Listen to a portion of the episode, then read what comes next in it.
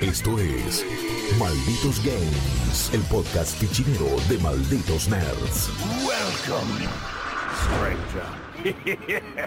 Hey, muy buenas a todos, malditos y malditas nerds, ¿cómo están? Estamos acá de vuelta en un Malditos Games, ya saben, todas las semanas un podcast, un juego, estamos acá con Seba Cigarreta, con Grunge Cloud, que trae una joyita indie, otra de las joyitas indies que vienen poblando este momento de sequía de AAA. Seba, ¿cómo estás? Todo bien, Joaco, ¿vos? ¿Qué opinas de esto? De que, de que hay indies que llegaron un poco a llenar este vacío que nos deja el mundo del gaming, casi que te digo después del Elden Ring, porque todo el mundo o está terminando Elden Ring o no sale otra cosa. Yo le metí 150 horas al Elden Ring. Eh, y en Yo el voy medio, 75 bueno, y no lo terminé todavía. Yo les digo, si ustedes quieren saber lo que yo estuve jugando, fue Elden Ring y las reviews que fueron saliendo. Ahí está. Nada más. Esa Nada fue más, la vida de Seba fuera de su paternidad. Es exactamente. Así que básicamente eso, un The Division de vez en cuando y bueno, disfrutando est- estas joyas que aparecen como como Soldiers, ¿no? Que aparece aparentemente de la nada y no quiero no quiero desmerecer eh, el laburo que está haciendo la, la gente por, por moverlo, ¿no? La, la gente, los, los PR de ellos. Pero es un estudio, Retro Forge Games es un estudio madrilense, es independiente, es su primer juego, está formado por seis personas. Em, cuatro años estuvieron laburando en este juego. No puedo Y- creer lo que seis personas en cuatro años lograron con este juego, realmente. Y pero es, es- es maravilloso y, y también, eh, en propias palabras de ellos, es una experiencia atroz. El nivel de detalle y el tamaño del juego eh, es, es impresionante. O sea, O sea, la el- pasaron mal esos cuatro años desarrollándolo, probablemente. Sí, sí, sí, sí, es un- algo agridulce, según entrevistas que he leído. Tenemos en, en nuestras manos a Soldiers, que es lisa y llanamente un Metroidvania con muchos, muchos elementos RPG. Hasta te diría quizá más de, de lo normal que solemos encontrar en esta nueva ola de Metroidvanias que, como todo juego de este siglo, le mete RPG donde puede.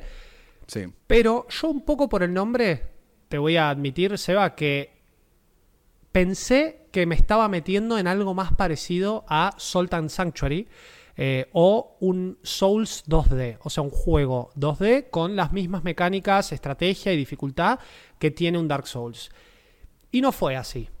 Me encontré No, que por, no, pero- que por las dudas hay demo de este juego, así que vayan a Sí, probarlo sí, sí. porque tienen ahí una linda probeta de unas 3-4 horas. Eh, no me encontré con eso, pero, y vos lo ibas a decir, así que te dejo decirlo. Hay elementos Souls. Hay elementos Souls. eh, básicamente, el, esto de morir eh, y, y- tener un checkpoint donde volvés y retrocedes todo el camino está. eh, pero creo que lo, lo que más tiene de Souls es la mecánica de, de recompensa y riesgo y de morir literalmente, y no, no estoy exagerando, he muerto 20, 30 veces contra un jefe. Eh, te deshacen al comienzo, hasta que aprendes los patrones y de repente pasa a ser una suerte de, de ballet de espadazos y esquives, cual Mega Man. Entonces, eh, está Sí. eso, está eso de, de ir a una zona y, y que te destruyan de un golpe y tener que pasar corriendo, esquivando solamente para encontrar un ítem y volverte porque sabes que estás fuera de zona. Eh, esas cosas están, pero es en realidad una gran mezcla.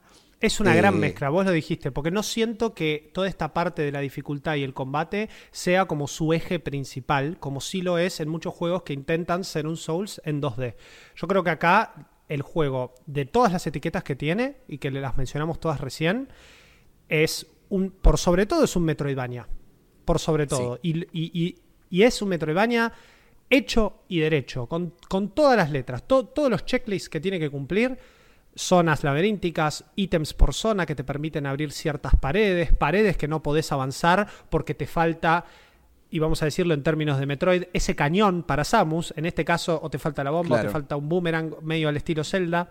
Es como que hay, hay un poco de, eh, de- también de Zelda, hay, un- hay un poquito de todo, pero quiero que, que me cuentes qué, qué es Soldiers, Soldiers para Seba Cigarreta.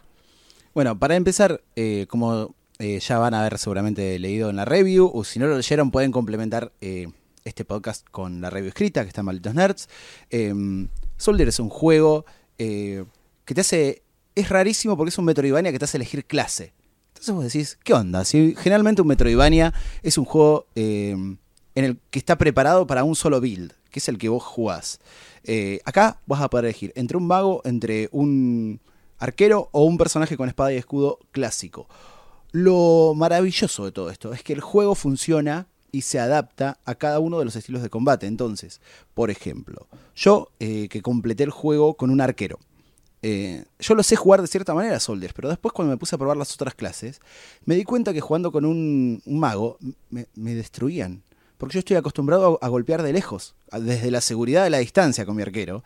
Y el mago tiene que pelear un toque de más cerca, pues no tiene el mismo rango que un arquero. Y lo mismo pasa con el, soldado raso que va haciendo parry y espadazos más a lo que sería un Souls. Eh, y ahí te das cuenta lo maravilloso de lo que hizo Retroforge Games, porque cada jefe tiene una forma de derrotarse eh, según la forma en la que vos estés jugando con la clase. Eh, y eso es increíble. O sea, que, se pueda jugar bien de las tres maneras y que el juego no se termine de romper, eso me parece muy bueno. Y muy pocas veces visto. De entrada te están planteando tres métodos de juego distintos. Perdón, claro. te interrumpí. No, no, claro, es que eso es, eso es increíble. Y yo al comienzo pensaba, bueno, está bien, empiezo con un arquero y eventualmente me van a dar una espada. No, no, no, ya está. Sos arquero y sos arquero. Sos arquero. Encima no tenés flechas infinitas. Las flechas, si bien no se gastan, eh, digamos que se cansa. Vos tenés un máximo de tres flechas y tiraste las tres flechas y después podés revolear el arco. Y sacás nada con eso. Eh, y, está balanceado igual, porque si vos, por ejemplo, eh, le pegás a alguien con el arco revoleado, tus flechas se recargan más rápido. Entonces, el juego te hace que vos tengas que pelear de lejos y después te acerques para recargar más rápido las flechas. A medida que subís de nivel, suben tus stats de forma automática, pero además sube la cantidad de flechas que tenés. Eh, entonces hay un momento en el juego que, que empezás a, entrar en una zona de confort. Igual, siempre es difícil. Soldiers es un juego que vos sos cada vez más fuerte, y eso se va a notar cuando volvés a las zonas viejas.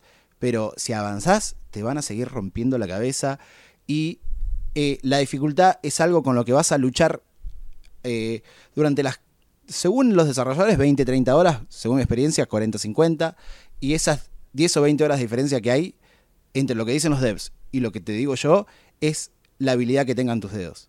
Eh, Totalmente. Totalmente, es un juego extremadamente eh, complicado, tiene tres dificultades. sí, castigador. sí, sí, como, como ninguno. Y hasta me atrevería a decir, hace poquito con, con Guillo grabamos el, Maldito Games de eh, Rogue Legacy 2. Y también hay algo de Rogue Legacy, especialmente en los que son los diseños de personajes, hay algo de Rogue Legacy en todo esto. Pero la diferencia principal es que Rogue Legacy es justamente un roguelike. Entonces, la experiencia cada vez que entras va a ser distinta y con cada reset también va a ser distinta. Acá vos tenés todo fixiado. Entonces, de ahí de donde sale eh, todo lo, lo, Metroidvania, ¿no? Porque eh, justamente todavía, todavía no tenemos un Metroid eh, roguelike, me parece que nos falta mucho, pero... Espero que no.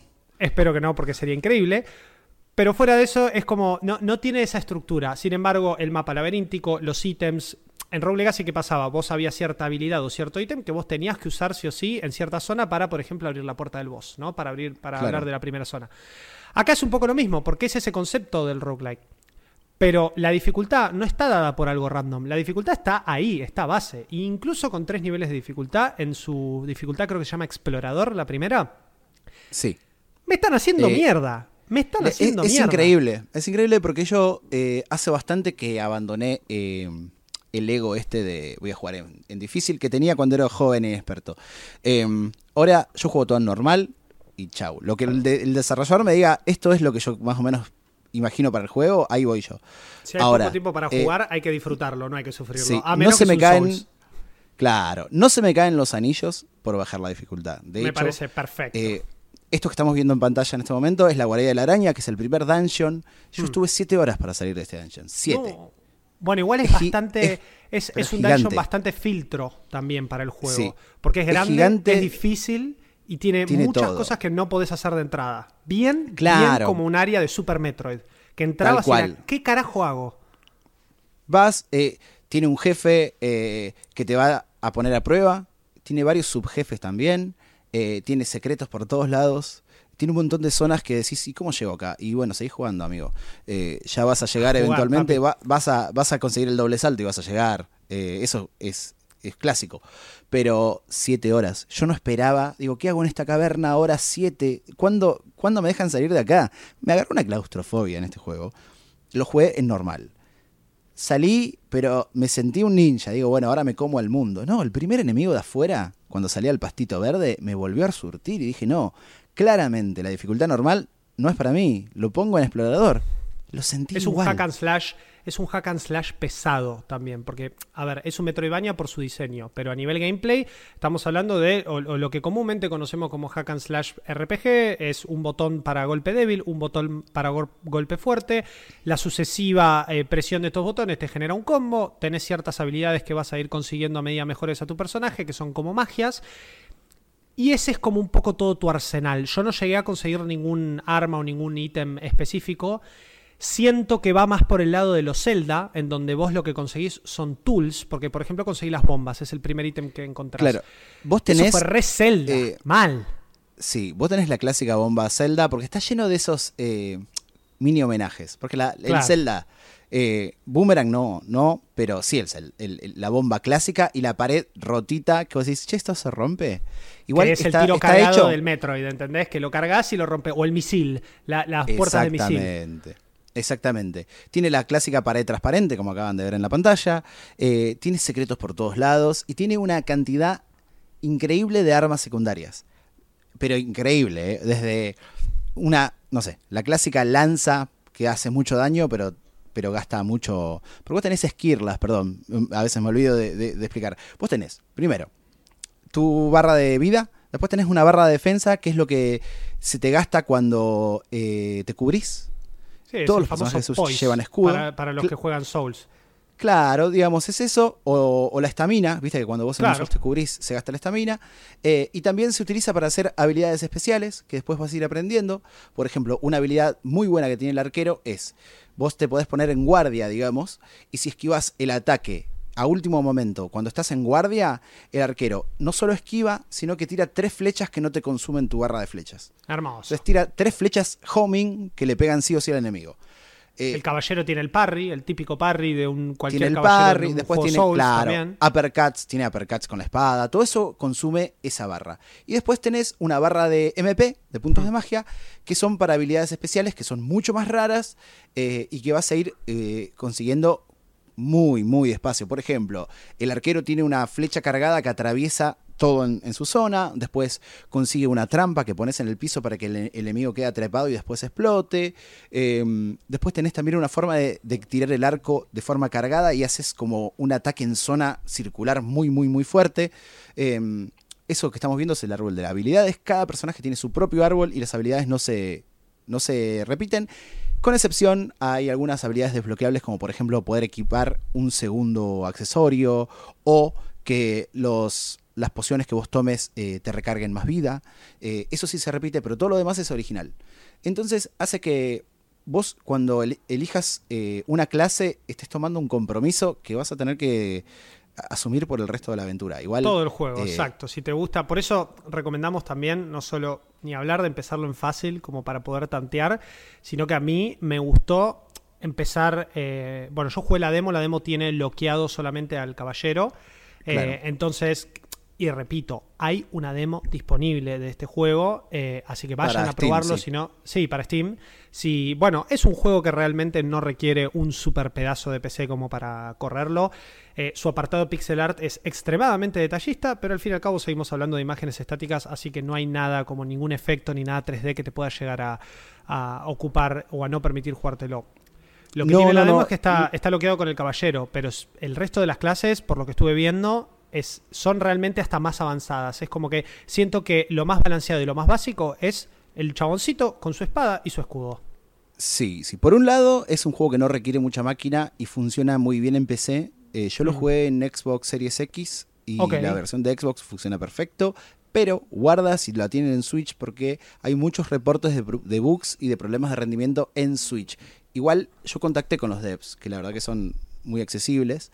Eh, dijeron que tienen preparado el clásico parche de día 1 que lo va a solucionar. Y bueno, nada, la versión está, el build que nosotros estamos jugando. De prensa, eh, claro. Claro, está, está muy atrás a lo que es la versión oficial, ¿no? Que, va a salir. De hecho, ellos eh, demoraron el lanzamiento, que iba a ser el 19 de mayo, y lo pasaron para el 2 de junio, justamente para poder terminar de preparar este parche y pulirlo bien. Eh, porque nada, estás cuatro años laburando para, para, un juego, dos semanas más no es nada. No, obviamente. Ni un mes ni dos. Es, el juego sale y una sola vez va a salir. Además estamos hablando de un desarrollador independiente que tiene eh, esta oportunidad de hacer un juego que encima termina estando buenísimo. O sea, yo entiendo que la gente de Retroforge, con las reviews que ya están eh, dando vueltas y con los comentarios que ya hay de la demo del juego y demás, me parece que tienen todo como para descorcharse un buen champán y festejar porque esto es un juegazo, la gente lo va a reconocer, está saliendo en un gran momento, como hablábamos recién, con esta quizá falta de tanto AAA.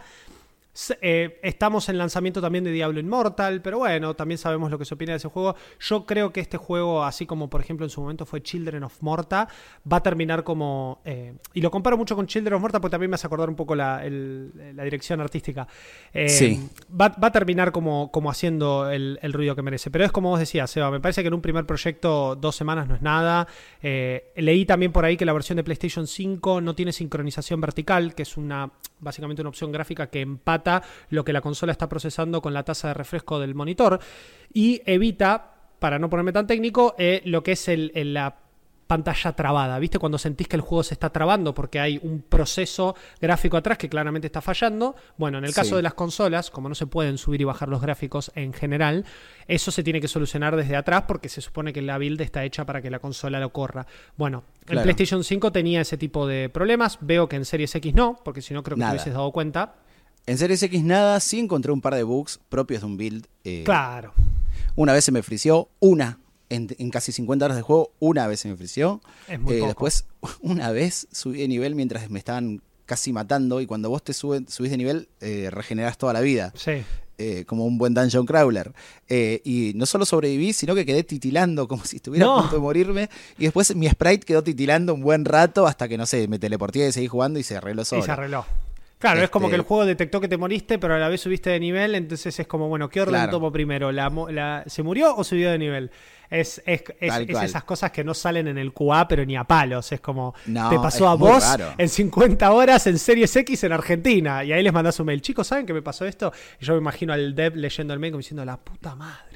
¿Y cómo hago para replicar esto? ¿Cómo hago para replicar este bug? Totalmente, exactamente. pero bueno, ahí... Porque aparte, porque aparte en consola no es ni, siquiera le puedes subir el save, porque en PC muchas veces te pasan estas cosas, le subís el save, o si te trabaste, y los mismos devs te lo desbloquean. Claro, o, mismo en la metadata está como el reporte del error. Eh, sí, sí, sí, suele pasar esas cosas. Bueno, pero, bueno, también por suerte muy estable.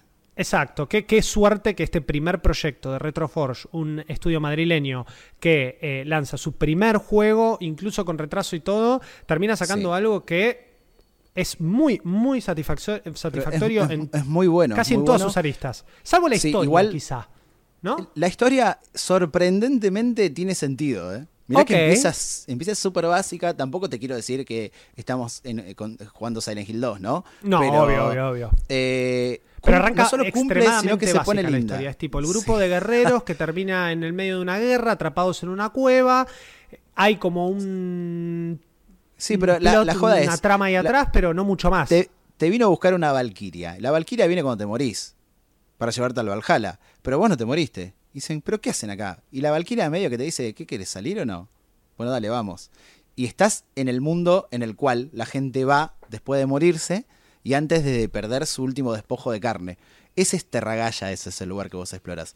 Eh, y tiene un montón de cosas locas y razas alienígenas que van a ir apareciendo. Y yo, yo que digo, pero esto es un re guiño Metroid. Yo, veo los, guiños y no te puedo creer. Pero, además en un setting medieval, porque para los que están viendo la versión audiovisual y bueno, para los que escucharon ya todo este podcast, es como estamos hablando de espadas, magia y escudos. O sea, sí, es, increíble. Me parece fantástico que aparezcan alienígenas. Me parece fantástico. Es increíble y hay un montón de razas y cosas y tecnología. De repente te viene uno y estás en una nave voladora y decís, pará un poco. Yo recién estaba acá buscando un caballito. Eh, tiene esas cosas que están llenas de sorpresas que por supuesto no están spoileadas en la review, que la van a poder leer eh, ahora en malditosner.com. Eh, o sea que lean tranquilo que no hay spoilers. Eh, lo único que les quiero contar es que escápenle al arquero, por favor, porque sabes lo difícil que es. Ya empezaron los pro tips. ya te contamos que de, qué se trata, ahora quiero los pro tips. ¿Por qué el arquero después, no? El arquero es básicamente el Git Good del, juego. es el very hard mode. sí, es el único personaje que no, que no puede apuntar a 360 grados con el stick analógico. Apunta en 8, como si estuviéramos en Super Nintendo. Eh, entonces por ahí apuntás a un enemigo que sí te apuntan en 360 y por ahí tenés que pegar un salto y apuntar en diagonal y disparar y acercarte mucho más de lo necesario para compensar la falta de poder de apuntado. Tenés tres flechas no nomás al como comienzo. Un shooter que vos apuntás eh, específicamente con el analógico, sino que es como que están eh, fixiadas, ¿no? O, preestablecidas las posiciones en las que puedes disparar. Y con el mago no pasa. El mago sí mueve todo en 360. Eh, de hecho, el mago. ¿Qué pasó? En su melee común, el mago no solo pega melee, sino que tira tres proyectiles muy rastreros homing que le pegan a los enemigos. Digo, che, ¿cómo me equivoqué cuando elegí clase al comienzo? Es por el mago, ¿eh? es por el mago, me parece. Que vos decís, tenés. Yo ya, cuando tenés 30 horas adentro, sí ya está, lo termino con el, el arquero. Pero me puse a probar las clases y qué sé yo. Y digo, no te puedo creer que era así de sencillo. En comparación, es como que el arquero es el very hard. Es así. aún en, la dificultad más básica. Em, pero quédense tranquilos que en el sentido de balance está todo balanceado. Por más que vos digas, che, pero me están reventando, este, este, jefe me tira con todo, va a haber un momento de claridad en la cual vas a tirar unos esquives y unos dashes aéreos que te vas a sentir en medio de una batalla frenética de Mega Man y no lo vas a poder creer que es el mismo jefe que te estaba rompiendo la cabeza hace 15 minutos. Es el famoso Get Good. Eso pasa en los Souls, pasa en Mega Man, pasa en Metroid, pasa en Rogue Legacy, pasa en cualquier juego que te eh, obligue a repetir 70 veces lo mismo hasta que le cachás la vuelta o, en este caso, porque su apartado de RPG lo permite, quizá grindear un poquito, ir a buscar unas moneditas, comprarte alguna mejora, subir unos niveles, tener más vida.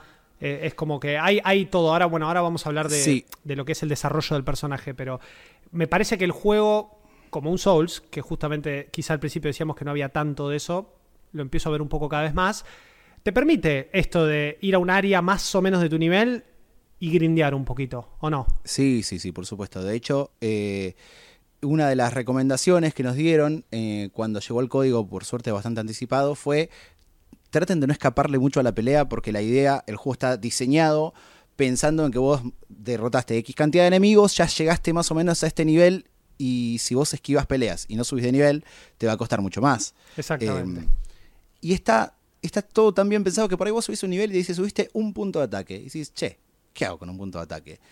Es un montón un punto de ataque, porque muchas veces eh, significa un golpe menos para matar a un enemigo. Por ahí vos sacás 5, bueno, ahora sacás 6. Y un enemigo que tenía, no sé, 13 de, HP y antes tenías que pegarle, eh, no sé, 3 golpes, ahora le pegas 2. Y esas pequeñas cosas suman un montón porque hay los enemigos son muchos. Eh, te van a emboscar, vas a tener que esquivar, vas a tener que cubrirte, vas a tener que utilizar todas las cosas que te, da el juego eh, a disposición, porque si no, no vas a sobrevivir. Yo jugué una gran parte del juego sin cubrirme, porque digo, yo soy un, un, bárbaro, voy a esquivar todo. Vas a ver que soy un ninja, sí, amigos, sos un ninja, pero hasta el esquive tiene un cooldown invisible eh, que no puedes spamear el rol para todos lados. Entonces tenés que cubrirte también. Y si te cubrís mucho, te rompen la cobertura y junto con la cobertura puedes, no puedes hacer más skills porque usa la misma barra. Entonces tenés que balancearlo. Eh, está muy bien diseñado. Eh, la progresión es lineal en cuanto a la progresión de personaje, porque vos básicamente conseguís experiencia y subís de una forma lineal los niveles. El nivel 1 sube uno de estamina, uno de fuerza, el nivel 2 sube uno de estamina y no sé, uno de HP y así. Pero eh, cual buen Metroidvania podés conseguir ítems que juntando cuatro en un gran homenaje a Zelda, podés hacerte lo que sería un, contenedor de corazones y subir un poco más tu experiencia. Hay otros ítems que van a hacer lo mismo para la LMP. Vas a poder equipar accesorios que el 90% están o en cofres o te los dan los enemigos al morir, eh, que tienen diferentes calidades. Entonces por ahí conseguís el anillo de la vida eh, normal y después por ahí te conseguiste el anillo de la vida más más y te regenera más vida. Bien de Souls, eh, eso también. Más Souls que, hasta, que hasta el Den Ring, te diría. Porque el Souls, el Dark Souls 2, me acuerdo que tenía casi como que tenía cinco anillos y todos tenían su versión plus, plus, plus. Una cosa así. Claro, claro. Entonces vos podés ir armándote eh, tu personaje para las zonas. Por ejemplo, yo, eh, si voy a una zona de, no sé, de fuego, me puedo equipar anillos que o eh, accesorios que defiendan contra fuego y además puedo comprarme una habilidad que cuando yo utilizo el elemento de fuego, porque vos podés conseguir orbes que le dan eh, un elemento a tu ataque, me sube la defensa de fuego. Entonces de repente tengo más 60% de defensa de fuego y estoy re bien. Eh, estoy de repente tocando lava y no me están matando tan fácil. Eh, todas esas cosas vos las podés ir armando pensando un poco y, especulando con suma de, busteos y de efectos pasivos de diferentes tipos de equipamiento. A eh, diferencia de Metroid, que quizá era un poco más lineal, como este traje ahora te permite estar en la lava. Este otro traje te permite en temperaturas extremas y así, pero la progresión era, lineal. Acá, toda la cuestión RPG, esto de cuántos enemigos mato, determina cuánta experiencia gano, qué niveles subo, determina qué, qué stats subo. Y además, una vez por nivel, ganas un punto de maestría, ¿no? El punto de maestría te sirve para avanzar en el árbol de habilidades, que es único para cada personaje. Y ahí eh, sí vos te lo armás como querés, porque tenés varios caminos. Al principio te compras una y después ya las que valen tres son dos caminos. Uno que va más por la defensa, otro que va más por el ataque, en el caso del caballero, ¿no? Claro, en el caso del, arquero está todo orientado al ataque casi. Bien. La defensa la abrís es el mucho DPS. después. Sí, no, es que son todos DPS en realidad, pero el arquero es como que tiene está más orientado al ataque y a esquivar. Hmm. Y es mucho riesgo y mucha recompensa. Em, yo estuve eh, mirando videos de cómo, porque el embargo abrió ayer, y estuve ayer por el 30 de mayo, no sé cuándo van a ver esto, pero yo dije, eh, yo me trabé tantas veces en este juego en puzzles que tuve que descubrir yo solo porque no había nada. No claro, la típica del, periodista que está intentando encontrar qué hacer y no tiene guías en internet. Y, dije, yo quiero ver cómo mataron con espada a este jefe porque no me lo imagino. Si yo con flechas sufría a lo lejos, ¿cómo hace un tipo con una espada y un escudo para matar esto? Es fantástico, es fantástico las habilidades y todo lo que tienen. Y yo dije, claro, eh, le sacan mucho menos eh, daño al jefe, pero también reciben mucho menos. La pelea se hace mucho más larga. Claro. Mis peleas con el arquero eran o me muero de cuatro golpes o esquivo todo como un ninja y te gano. Eh, bueno, tiene esas cosas. como dijiste, estábamos orientados al combate.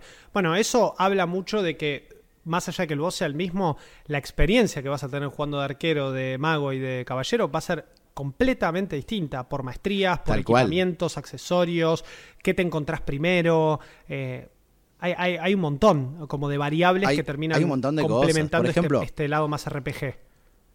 Una anécdota sencilla. Una vez eh, voy a la tienda y veo que por 1500 monedas me puedo comprar una llave.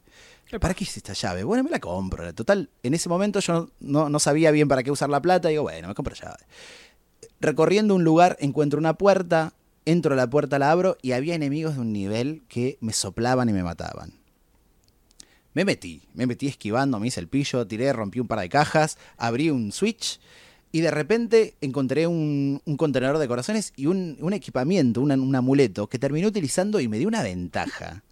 Que claro, era una zona que estaba preparada, es más, una zona como decirte nivel 30 era. Y yo era nivel, no sé, 7. Chiteaste eh, mal ahí, te mandaste... pero ¿sabes cuántas veces me mataron, no? Pero yo me metí ahí, tiki, tiki, tiki, tiki. Bueno, pero los cofres están bastante... Hay algunos que están bastante eh, accesibles y otros que como buen Metroidvania requieren, como vos habías dicho antes, o cruzar una pared invisible, o cruzar por un lugar que te pide tal ítem, tal habilidad. O tener Que lo hayas encontrado es casi un milagro, te diría.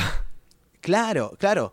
Eh, vos vas a desbloquear eh, un montón de habilidades de desplazamiento clásicas como doble salto, eh, poder treparte por las paredes, vas a poder eh, conseguir una habilidad que te deja, por ejemplo, ¿viste el, el, teleport de Sonic que hace a través de los cañoncitos? Sí.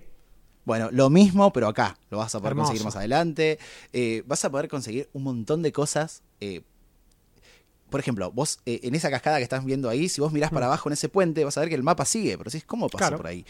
Bueno, 20 horas más tarde vas, a, conseguir... una piedra que va a romper todo y vas a poder pasar. Vas a conseguir la habilidad para respirar debajo del agua eh, y vas a poder entrar por una piletita que te va a abrir el resto de este mapa, que es, no sé, te falta como el 40% del mapa cuando vos salís de acá.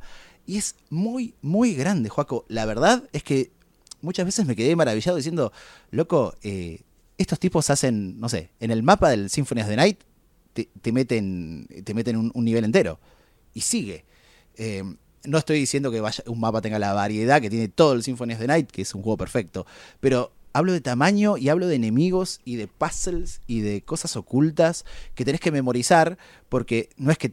eso no, me hubiese gustado que se pueda, pero no te deja marcar en el mapa tipo acá hay una cosita, acá quiero volver. Lola, suerte, dibujar un papel. Pero, eh, no sé pero si al igual que un. Metroid también te lo marca, ¿eh? Porque, por ejemplo, las piedras, las paredes de piedra o las paredes más duras que todavía no conseguí el ítem que necesito, las veo. Es como, ah, bueno, acá si vuelvo. Que, que es un poco la forma de guiarte en un Metroid. Me pasó con Metroid Sí. Dread. Hace tanto no jugaba un Metroid que sentí esa frustración de decir, ¿y ahora qué pingo hago? Y Sí, empezás a eso- revisitar cuánto mapa te trabaste, a ver dónde está ese píxel de misil o al revés, Olvídate. esa Bueno, eh, acá lo mismo. puerta, Fíjate claro, y empezás a buscar colores. Acá es un poco lo mismo. Sí, sí, sí. Acá en el, en el fondo están viendo el, el puzzle de la piedra. eh, Estuve como que es- una hora para resolverlo. es tan sencillo como tapar uno de los geysers para que tire más aire el otro. Yo estuve un montón para darme cuenta. de Posta, eso. posta casi una hora, ¿eh? No, yo digo- la puse yo de digo, ¿qué es costadito para ver si cuando tiraba el aire yo vol- volaba con la piedra. No sé, era como. Sí, sí, sí. Terrible. Esa araña, tengo pesadillas con esa araña. ¿Vos te crees que se Uh, me la araña que Fíjate, fíjate que fácil. Bueno, que no, todavía no sé qué onda, pero hay como un ¿eh? bichito que posee. Claro. Eh, Que también es muy. Metroid, ¿eh? Es, sí, es sí, sí. ¿Viste que te eh, dije? Esa es en la raza Los parásitos, los parásitos X creo que se llamaban, La- que, sí, era, la que se le pegaban espacial. y hacían a los bichos más potentes. Bueno, claro, ahí está todo. Es Claro. Bueno, está repleto de cosas. Por ejemplo, este, este primer mapa está muy orientado al combate. Hmm. Eh, después vas a tener un mapa en una, por ejemplo, en una pirámide que está mucho más orientado a los puzzles y a las trampas y, y va a estar lleno de, de pinchos que se caen y de, de saltos con precisión contra las paredes. Después tenés una, no sé, una plataforma voladora eh, que está orientada a la exploración y a la resolución de puzzles eh, con un robotito que te va siguiendo tipo escolta y vos tenés que mantenerte en un cierto rango para que él vaya arreglando puertas y vos puedas abrirla. Ah, ok. Y así Inter- vas a- interesante la, cómo cambian las mecánicas. O sea, no es solo cada hack and slash. exactamente exactamente cada nivel te cambia la, premisa de juego y lo lindo es que vos vas a tener que ir memorizando eh, bueno este qué es este lugar por qué no puedo acceder y acá algo raro hay bueno cuando lo, tengo en, en mente. Y después vas a descubrir eh, no sé la forma de no sé un, un misil que es tipo rastrero que, que sigue los agujeritos y de repente el mapa al que vos ya pasaste hace 10 horas vas a volver. Y ese bichito te va a abrir un switch y te va a abrir una puerta y de repente abriste el mapa gigante de vuelta y aparece un jefe opcional. Está lleno. La verdad, es un juego para perderse y para jugar tran- tranquilo, eh, para tomarse el tiempo de decir, bueno, pruebo un rato esta clase y si no me gusta pruebo otra. No se casen con ninguna clase. Es un juego, la verdad, la verdad, como pocos. Eh, hacía mucho que no me encontraba con un Metroidvania así. Totalmente eh, de acuerdo. y que me genere a la vez esa, esa relación tóxica de amor-odio, decir, este juego es muy difícil, eh, lo tengo que soltar. Me ha pasado durante los fines de semana que lo estuve jugando decir, bueno, basta, Soldier, ya está, listo. Acá, acá se queda por hoy, este sábado se termina acá. Venías de eh, 150 horas de Elden Ring, o sea, muy masoquista lo tuyo. Es como Pero, no, pero aparte Ring que yo revisé Elden y después revisé Salt and Sacrifice, que sufrí Sí. con ese juego, y yo pensé que este iba a ser más fácil. No, amigo, bienvenido a sufrir, pero más que, más que, mucho más que Salt and Sacrifice.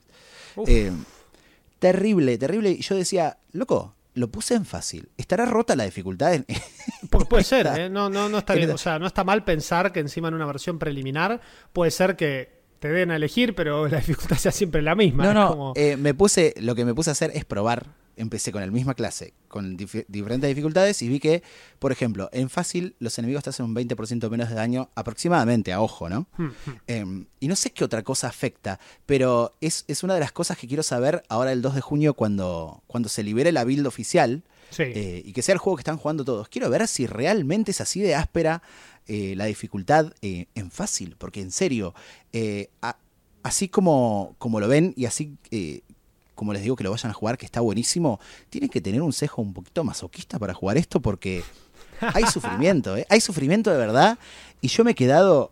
Porque soy un cabeza dura. Yo me he quedado hasta las 3 de la mañana un sábado muriendo contra el mismo jefe hasta que lo maté. Y después no me puedo dormir. Porque tengo un nivel de adrenalina que necesito salir a correr. No- Totalmente. Y no me da el físico para correr. Mi pero no historia con. Elden Ring, por eso lo estoy jugando tan lento, porque llega un boss que me empieza a poner los puntos, básicamente, y es como, bueno, eh, tranquilo, ya está, ya entendí. Y mi relax terminó siendo jugar Final Fantasy VI Pixel Remaster. Porque literalmente eh, cerrar los ojos, banda sonora, un poco de Sí, pixel, un poco de, de tranquilidad, ¿entendés? Era como iba alternando. Y así me lo terminé pasando de nuevo. ¿Por, por qué? Porque la cantidad de veces que Elden Ring me hizo Olvídate. el T de Tilo era Final Fantasy VI eh, Pixel Remaster. Y acá es lo mismo. Por eso digo, me puse un freno con este tipo de juegos. Pero sin lugar a dudas, Soldiers va a ser algo que termine este año y que lo juegue con ganas. Porque me dejó muy manija. Muy, muy manija. Sí, sí, es que vale la pena. Es que vale la pena. Yo estoy esperando el build oficial porque estoy coqueteando con la idea de empezar con otro personaje a ver qué onda. O sea, soy claramente masoquista. Porque sufrí, ¿eh? Pero lo que sufrí para, para sacar la nota en, en- En el cuando tiempo levanta el- determinado, claro. se levanta el embargo. Y, y jugar, pues yo pensaba que iba a ser un juego de 10, 15 horas, 20 con toda la furia. No me esperaba el tamaño de este juego Es y la variedad de los niveles. Sí, sí, sí, sí. Eh, se pone cada vez mejor.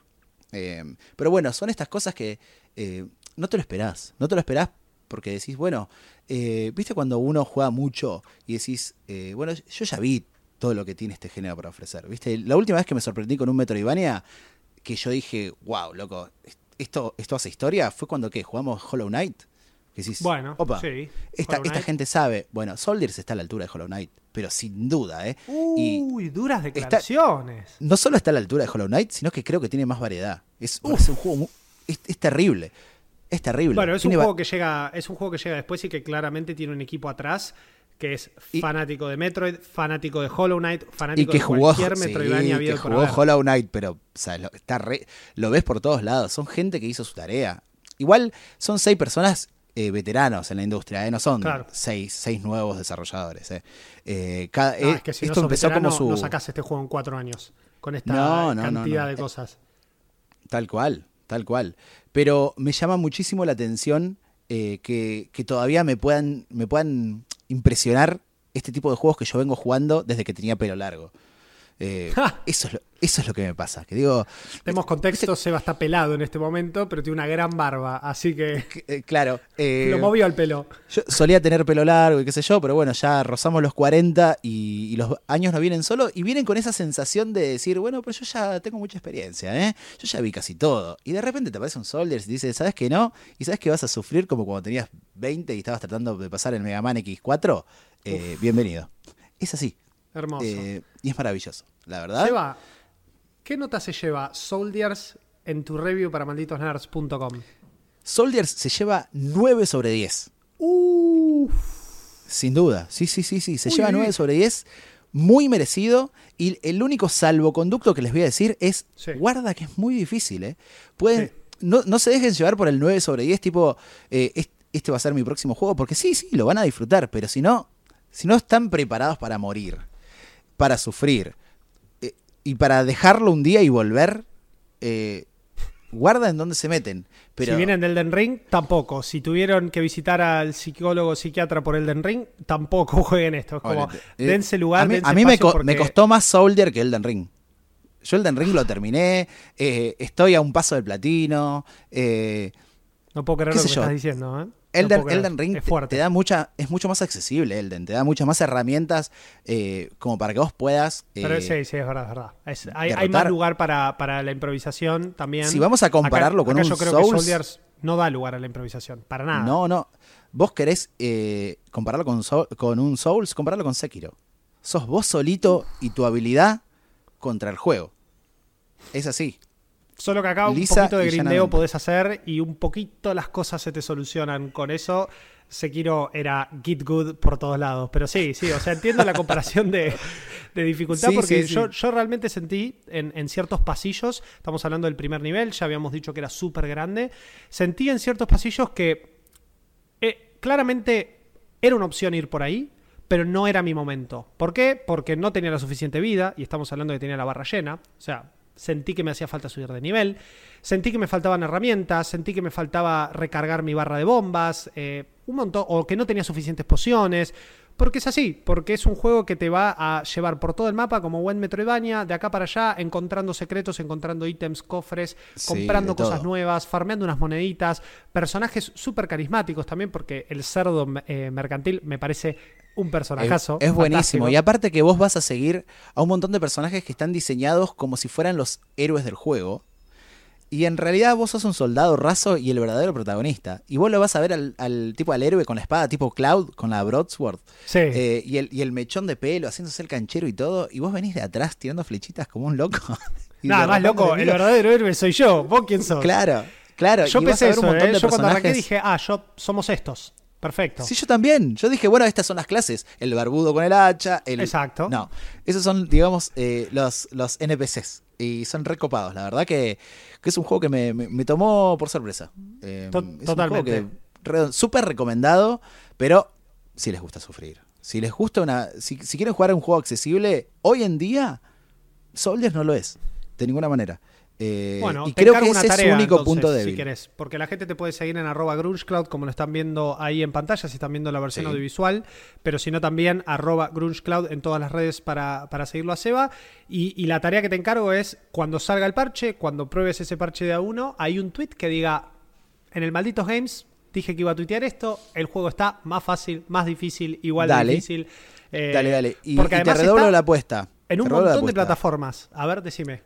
Eh, yo, no contento con todo esto, yo le tiré un, un par de, de preguntas a los devs eh, Sí. que prometieron que me van a responder, eh, en los cuales toco muchos temas sobre la dificultad y sobre posibles cambios a futuro y sobre si tienen pensado incorporar un modo, una dificultad o algo para tratar de, de que el juego salga de este nicho de, de sadomasoquistas que nos gustan los Souls o los juegos difíciles, eh, o si en, en realidad el juego está pensado para, para nuestro nicho y bueno, ellos están conformes con ese público que yo creo un poco más reducido. Eh, o sea que cuando me respondan esas preguntas y cuando salga el juego oficial y lo juegue, les prometo que eh, va a salir esta data por Twitter eh, y los voy a robar, por supuesto, a todos para, Arroba para nerds, actualizarles. así también te lo retuiteamos y nos enteramos todos.